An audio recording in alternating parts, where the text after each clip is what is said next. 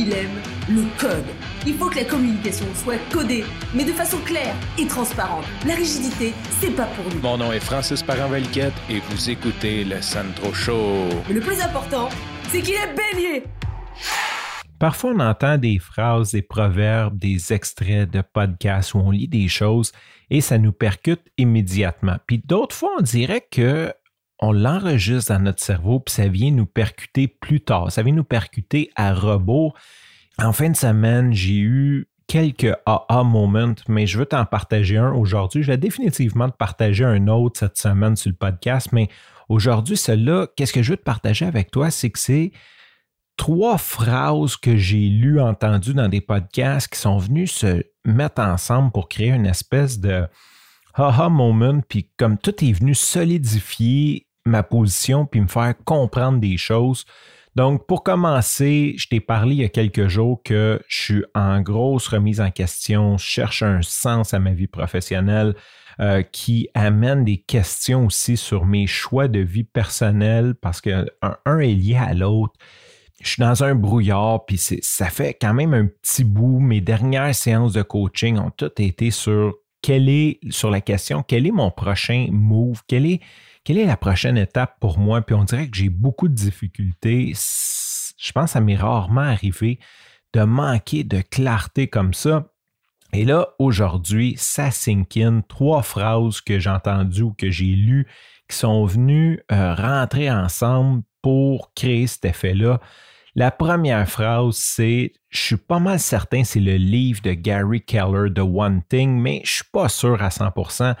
En gros, ce qu'il disait, c'est que la question est plus importante que la réponse. Parce que si tu poses la mauvaise question, tu vas avoir la mauvaise réponse. Donc, ce qui est important, toi, qu'est-ce que tu peux contrôler? Ce n'est pas la réponse. Ce que tu peux contrôler, c'est la question et tu devrais définitivement t'attarder à cette question-là, la poser de la façon le plus précise possible parce que si tu poses la question de façon floue, tu vas définitivement avoir une réponse qui est floue. Je veux dire, ça va de soi. Et si tu poses la mauvaise question, tu vas définitivement avoir la mauvaise réponse. Et aussi, si tu la poses dans le mauvais ton, ça, ça vient peut-être un petit peu plus de la PCM, euh, le ton est très important parce que si je te dis euh, pourquoi, pourquoi tu n'as pas fait ça? Ou si je te dis pourquoi c'est pas fait, euh, tu peux comprendre qu'il y a une différence de réponse et tu peux avoir une réponse qui est très réactive. La question, c'est très, très, très important.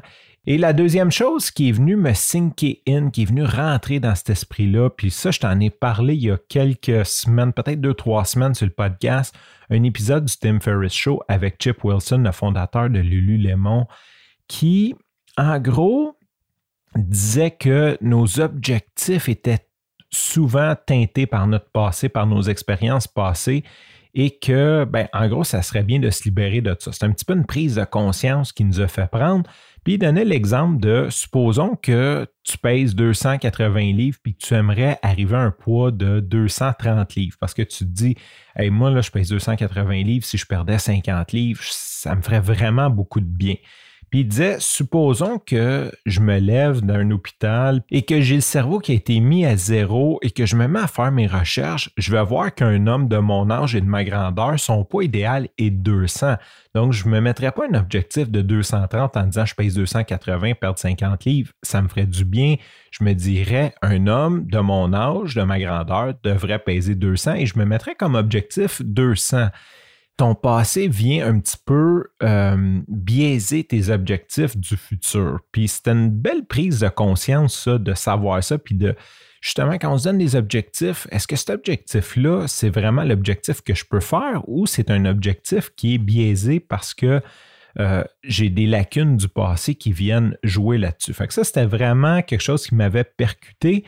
L'autre chose qui m'avait percuté, puis ça aussi j'en ai parlé sur le podcast, je ne me souviens pas du nom de l'invité du Tim Ferriss Show qui avait parlé de ça, mais qui parlait de la simplification et comment c'est beaucoup plus facile de commencer par la vision de qu'est-ce qui est simple plutôt que ce qu'on fait tous. Ce qu'on fait dans la vie généralement, c'est qu'on part de ce qu'on a et on veut le simplifier, quand dans le fond, on devrait plutôt dire, OK, c'est quoi une chose simple? Qu'est-ce qu'est-ce que ça serait si c'était simple et partir de là pour le construire? Puis là, il donnait l'exemple de la compagnie de, graveurs DVD qui avait comme un manuel d'instruction de 300 pages, puis que Steve Jobs voulait mettre ça dans les Apple, dans les produits Apple, puis qu'il a demandé de simplifier le tout, puis que le gars, il a passé d'un manuel de 300 pages à genre 50 pages, puis Steve Jobs, un moment donné, après, je sais pas, 15 minutes du meeting, il a arrêté le meeting, il a pris un crayon sur son tableau, puis il a dit, garde, il dit un carré ici, ça, si tu vas déposer tes fichiers, puis à côté, il va y avoir un bouton Burn. Moi, c'est ça que je veux que ça fasse. Je m'en fous de ta technologie puis de ton livre d'utilisateur. Je veux que mes gens puissent faire un drag and drop de leur fichier puis cliquer Burn. C'est ça que je veux, tu sais. Fait que ça, c'est venu un petit peu euh, percuter comme dans le sens que c'est vrai que quand on veut faire quelque chose de plus simple, qu'on cherche une solution, on part toujours de ce qu'on a. On ne part pas de qu'est-ce que ça devrait être, on part de ce qu'on a. Et c'est un petit peu comme aussi quand on pense à Henry Ford qui avait dit si j'avais demandé aux gens qu'est-ce qu'ils voulaient, il m'aurait dit qu'ils voulaient des chevaux plus rapides. il n'aurait pas dit je veux une voiture. Tu euh, personne ne voulait une voiture, les gens voulaient des chevaux plus rapides.